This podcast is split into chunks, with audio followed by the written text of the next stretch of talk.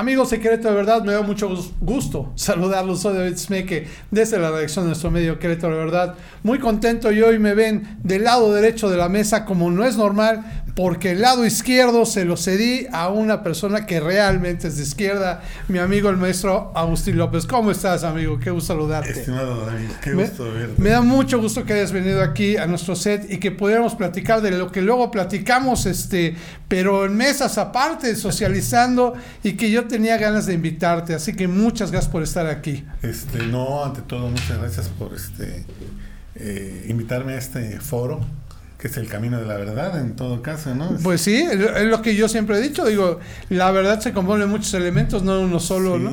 Y sobre el criterio de, tú tienes inquietudes sí. sobre el pensamiento de la izquierda. Sí. Y déjame decirte que desde el punto de vista ético, Ajá. Eh, ser de izquierda es ser veraz, hablar con la verdad, ser honesto, ser íntegro, uh -huh. ser cabal, este, ser, eh, vamos a decirlo así, eh, holístico. Eh, como la condición humana no nos alcanza para la perfección, Claro.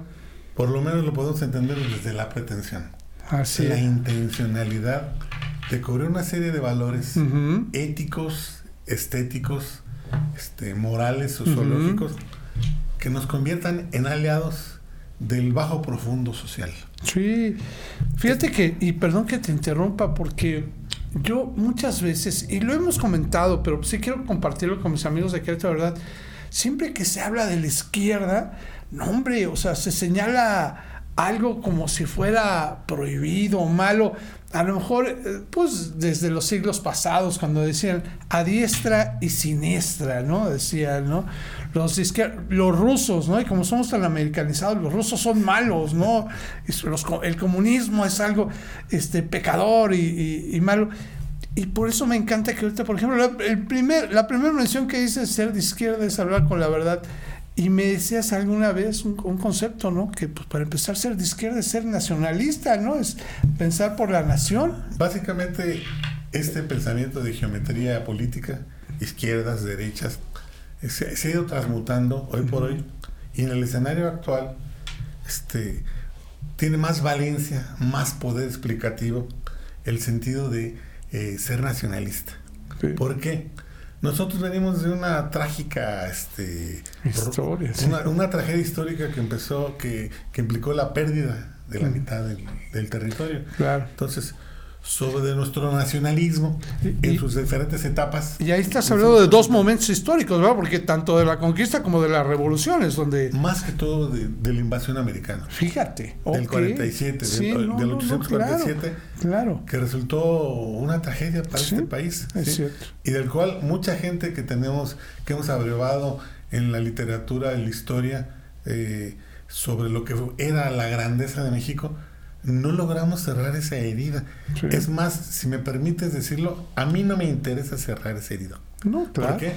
Porque hoy por hoy el interlocutor este, eh, mundial que nos robó eh, esos casi 3 millones de kilómetros cuadrados, pues es eh, el, el, país hegemónico uh -huh. y con el cual eh, la actual cuarta transformación ha logrado dialogar con una altura de miras no solo generosa, sino eficiente. Claro. Frente a un poder imperial que eh, no se ha limitado en ninguna esfera, pero con Sí. México está tan intrica, intrincado Uh -huh. la economía, la política, la geografía, este, 3.000 kilómetros Sí, de, de frontera. de frontera, Sí, es imposible. que eh, eh, no es posible Claro. que este, tenemos que admirar la posición Sí, del talento correcto. y el genio político de nuestro presidente para poder manejar los apetitos imperiales ¿sí? Ujú.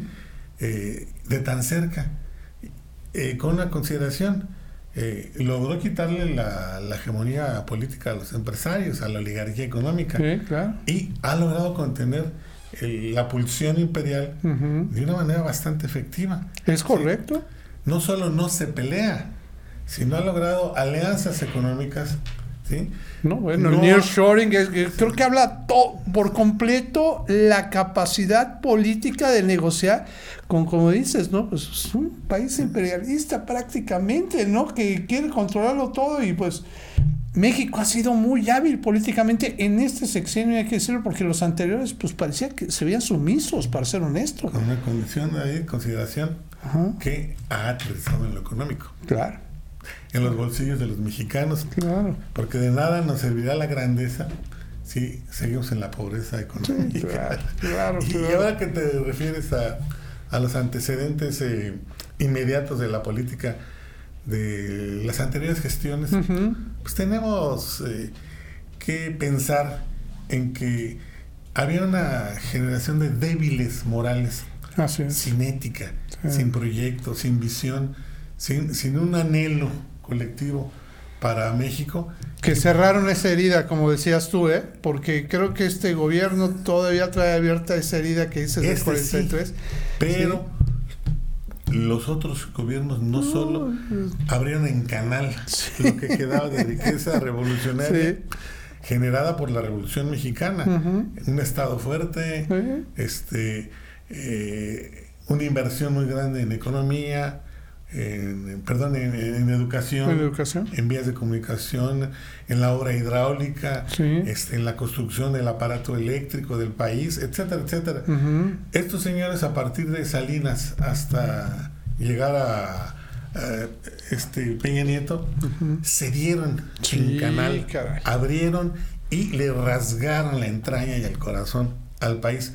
Obvio que en cuatro años es una hazaña histórica lo que está haciendo nuestro presidente. Claro. No, no, eso es fascinante. Y ahí te quiero preguntar, porque bueno, nos vamos a ir acercando un poquito a la actualidad. ¿Tú qué opinas de la gestión que tuvo Marcelo Ebrard también en estos tiempos, en ese, en ese momento, como para llegar a eso y como para poderse sentir con la capacidad de, de buscar tener el bastón de mando, que bueno, no lo logró, pero que sintiera que tuviera esa capacidad. ¿Cómo la viste en esta Pues, to- en toda negociación? Para mí es una lástima eh, ver este cómo con un protocolo, con un decálogo de cómo autodestruirse en 10 pasos, en 10 momentos, este hombre brillante cognitivamente, eh, pero muy pobre política y espiritualmente, este, ha, ha logrado desmontarse a sí mismo, Sí, ¿sí? sí. deconstruirse de tal manera que lo que hace cuatro o cinco meses implicaba ser uno de los activos propios de la cuarta transformación, hoy es de pena ajena. Y déjame decirte que en algunas entrevistas me, me- me preguntaban, y, yo lo afirmaba, pues, como, eh, como diplomático, un hombre brillante, No, no, no, claro. como político, un pobre político. Sí. En donde este, Sí, ha, ha- ha dado esos vestigios y a muchos creo que ha sorprendido. Y de alguna forma, pues, caray, no, yo he visto cómo, no es que lo estén abandonando, digo, simplemente, pues entienden que tienen que seguir. Se hizo un ejercicio político, pues, único eh, e, e irrepetible que me pareció, pues, muy interesante, en donde terminan dando la coordinación nacional, bueno, a través de todo este ejercicio de métricas a, Claudia Sheinbaum, que era mi siguiente pregunta, que ¿tú cómo lo ves como representante, no solamente de un partido, sino de la izquierda en México, a final de cuentas? yo estoy muy contento. Ah, qué bien. Por dos vertientes, por dos motivos. Uno, que no haya prevalecido ni la personalidad ni el proyecto de este ¿De Marcelo? de Marcelo. Ok. Y dos, que la afinidad y la este y la cercanía, el calor eh, psicológico, la toma de temperatura sociológica que eh, implica el estar entregado y conectado con el cuerpo social, lo ha sabido hacer Claudia. Claudia no solo ha sido fiel, ha sido muy inteligente. Es una mujer con cálculo, es una mujer con el protocolo propio en sus estructuras eh, intelectuales de una científica. Sí, lo hace, este, pero con procesos específicos, ¿no? Y con otra que ha sabido dejarse asesorar. Sí. Eso es algo muy importante hoy en día. Ha sabido dejarse asesorar y ha hecho una mancuerna estupenda con el presidente. El presidente provoca, convoca, se deja golpear y la ha dejado hasta ahorita. Sí. intacta, casi, casi. inmaculada. Este, eh, creo que el compañero Ebrard nunca fue de la cuarta. no, tiene una sensación, una empatía, una cercanía con ese proceso colectivo que este, demanda este, la sociedad mexicana. Como que él traía su propia cuarta, ¿no? Sí, la de sí mismo. Sí. Y, es terrible ver, te lo digo porque como tengo experiencia en conocimientos conductuales, es, terrible ver cómo la pasión egocéntrica, un yo desbordado, este, hace que se pierda la noción del tiempo y el espacio social, de tal manera que no entienda que eh, estaba afuera, pero estaba afuera desde mucho antes. Él creyó, eh, hizo una lectura, desde mi punto de vista, hizo una lectura e interpretó que este Andrés Manuel López Obrador le iba a ceder la presidencia de la República. Yo no creo que nunca hubiera ese pacto. Ese pacto nunca creo que haya existido. Si hubiera existido, estaríamos hablando. Otra vez del dedazo, ¿no? De un dedazo, ¿no? ¿Y qué es lo que sucedió? Que él interpretó mal, creyó mucho en el brillo intelectual, en el fenotipo, en la condición de clase, en, este, en la condición de fifi de izquierda, sin entender que eh, el gran mm, demiurgo, el gran protagonista de esta escenografía histórica, no es ni siquiera Andrés Manuel, es el pueblo de México. Es el pueblo, exactamente. Es el pueblo de México que se simbiotizó eh, con Andrés Manuel. Andrés Manuel lo interpretó, lo conformó y mutuamente han ido desdoblando una complicidad social entre el líder y la masa. De tal manera que cuando Andrés Manuel les dice, es que no lo entienden, no soy yo, es el pueblo. Sí, lo dice claramente y seguido. y la derecha golpista insiste en atacarlo a él sin entender que los anhelos sociales, el sentir profundo de, del pueblo, este, le está dictando a él la agenda. Y él es un gran hermeneuta del sentimiento social. El sentimiento social, sí. Y eso es claro. Yo veo normalmente, esto te lo comento porque es algo que se ve hoy en día y todo el mundo lo vemos. los medios de comunicación han insistido mucho en tener un ataque, y yo tendría que decir personal al presidente. Sin embargo, eh, a mí me llama mucho la atención esto que estás comentando que parecería que los medios de comunicación luego no tienen esa lectura de que él siempre refiere al pueblo como el sabio de esta película, ¿no? Eh, que si se hicieron estas mediciones para determinar quién era el lo hicieron a través del pueblo, de los que quisieran votar, porque ni siquiera dijo esto es solamente para la gente de Morena. Lo dejó abierto a, a todos. Y al final de cuentas yo siempre he visto que sí actúa con base de muchas cosas. Te voy a tocar otro tema que, te iba a decir. Yo vi una interpretación de Andrés Manuel que mucha gente piensa que solamente es de él hacia el tema del Poder Judicial. En donde creen que, eh, o al menos así es mi lectura, y creo que tú me ayudarás a, mejorarla, donde creen que es porque traen una venganza personal Andrés Manuel con los del Poder Judicial. Y, y creo que muchas veces no han volteado los medios de comunicación a preguntarle a cualquier persona que hayamos tenido una, al menos una, yo que he tenido muchas situaciones judiciales, la opinión que tenemos con respecto al servicio judicial de México.